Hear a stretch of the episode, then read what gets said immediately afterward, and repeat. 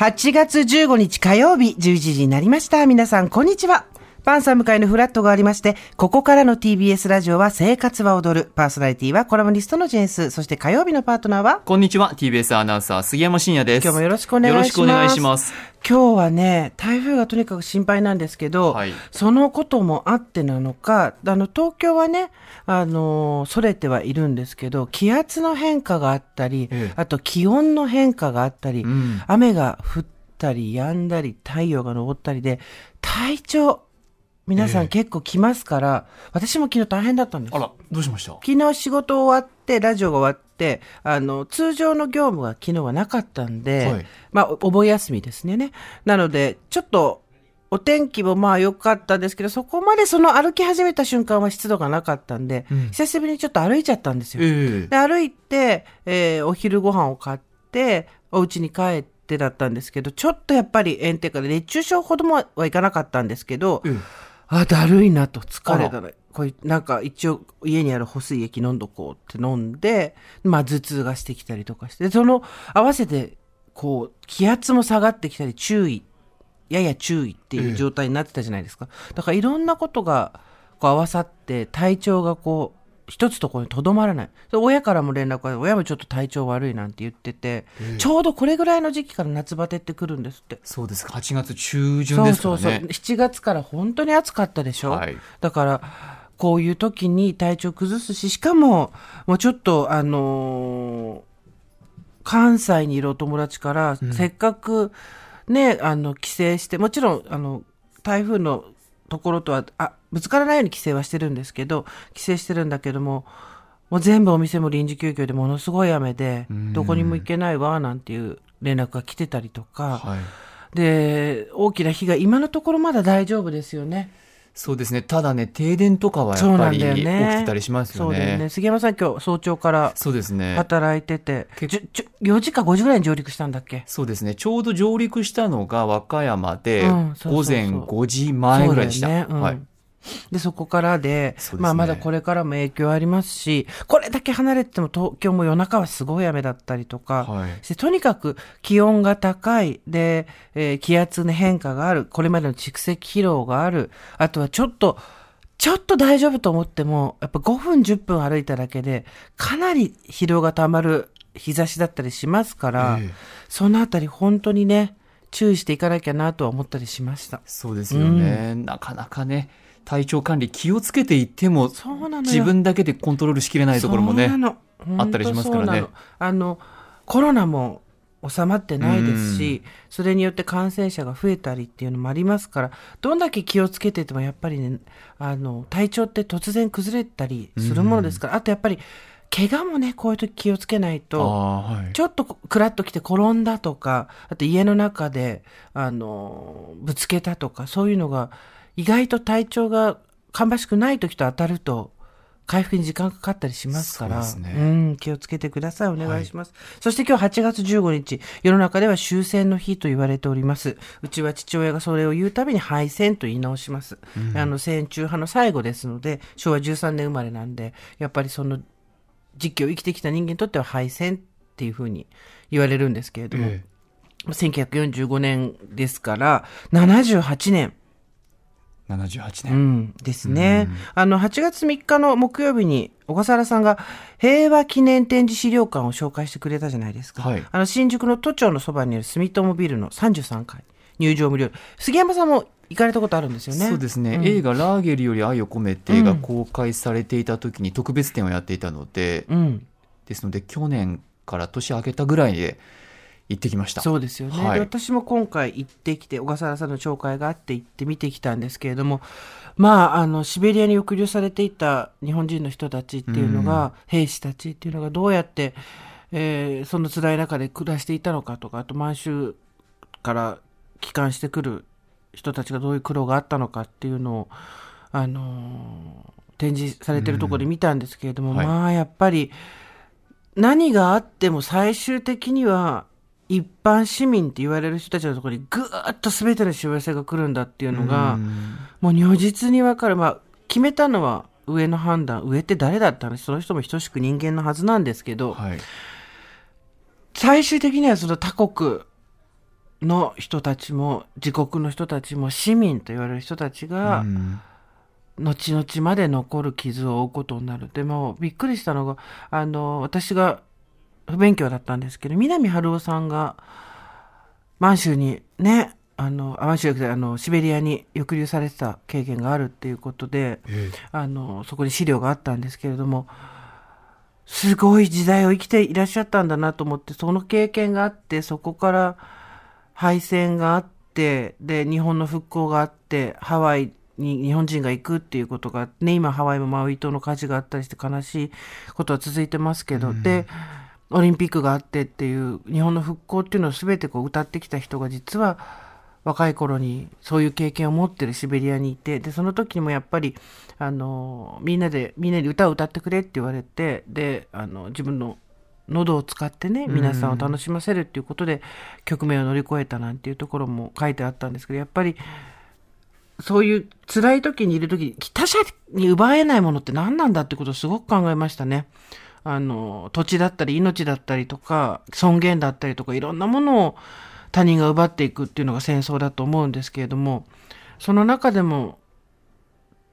他者が踏み込んでこれないところに自分の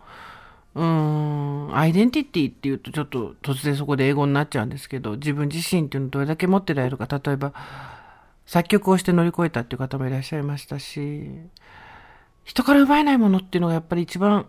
自分を守ってくれるんだなっていうのはね、思ったりもしたんですけども。でも今日その敗戦終戦っていう日じゃないですか、はい。でその前に行けてよかったなと思ったんですけど、まあ、今日朝ここ来て新聞わーっと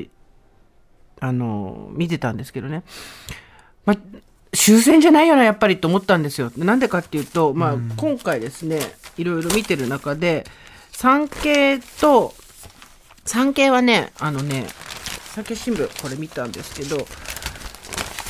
いわゆる戦争の時に海外国外で命を落とした人たちの遺骨の収集っていうのがまだ78年ですよ、78年経ってもまだ全然終わってないんですよね、ええ。でそのことについて書いてあって、まあ、躍進的な、あのー進歩があって今回新たに35人分収容されたっていうのがパラオのアンガウル島でね、あのー35人分新たに収容できましたっていうニュースが一面には載ってはいたんですけれどもまあちょっとびっくりしたんですけれどもいわゆるその戦争の時に海外で、えー日本人の戦没者の遺骨っていうのが240万人分戦没者が概数でいるんですって。えでそのうちに、えーまだ未収容な遺骨が112万人。えうん78人にとって経って半分は帰ってきてないんですよ。で命を落とした人たちは若い人たちも多いだろうし、まあはい。若い人たちばかり。そのロシアのこの5万4400人っていう日本人戦没者の中にはまあ多くの抑留されてた人たちというのもいるでしょうし、ええー中国東北省つまり満州ですよね。あたりだと24万人。もう途方もない数なんです。240万人って一瞬間違いじゃないかなと思っちゃったぐらいなんですけど。一番多いのがフィリピンで51万人。で戦争で命を落としたんですけどそれ戦争戦いのところだったのかそれとも無理な侵攻だあの、うん。無理なプランを強行したことによる餓死や伝染病だったのかとかいろいろ考えてまだそのお骨が帰ってきてない今お盆って言われてますけどね。っていうようなことがある。でそれと同時に、えー、と朝日と日経が両方とも同じこ同種のことを書いてたんですけど復員してきた、まあ、帰ってこれた人たちの話ですね。ええ。だからその遺骨がまだ手元に戻ってないっていう意味でも終戦でも何でもないっていうのが一つともう一つはその今度復員してきた人たちが PTSD で家族と穏やかな生活ができなかった。それによって家族に暴力を振るったりメンタル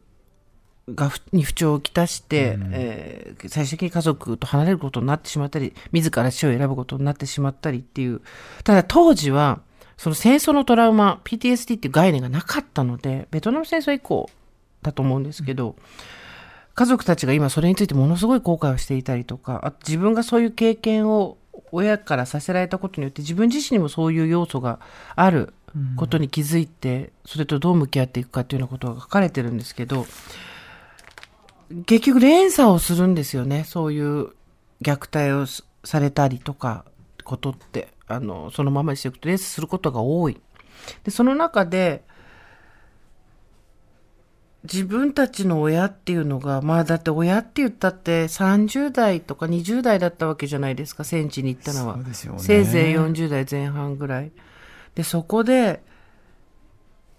個人的には何の恨みもない人たちっていうのを殺さなくちゃいけなかったっていう、うんそのためには何か特別な、うーん、自分自身を納得させる無理な理屈がないといけなかったっていうところを飲み込んできた人が帰ってきて、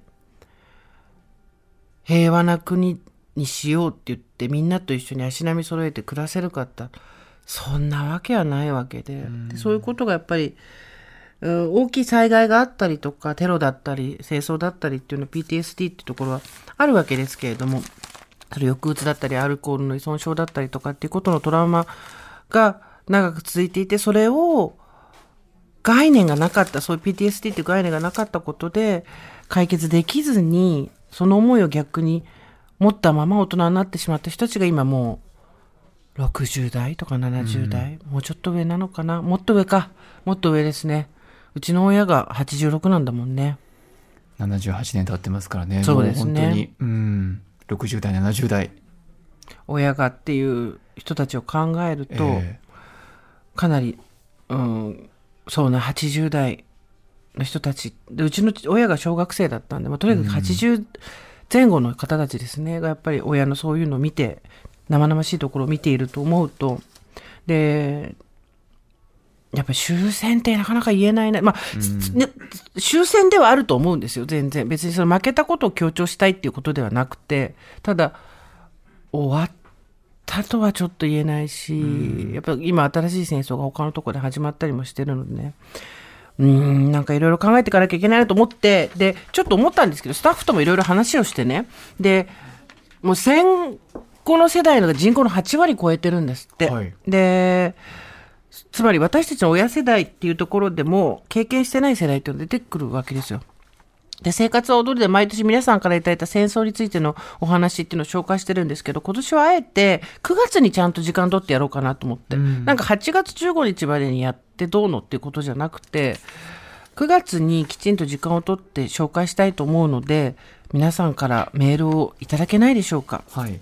リスナーの皆さんからの戦争と私という内容でぜひ内容を教えてください。家族から聞いたお話でも構いません。リスナーの皆さんからの戦争と私、こちらメールとおはがきでお待ちしております。まずメールの方です。so.tbs.co.jp so.tbs.co.jp おはがきの方は郵便番号107-8066 TBS ラジオジェーンスー生活は踊るまでメッセージお待ちしております。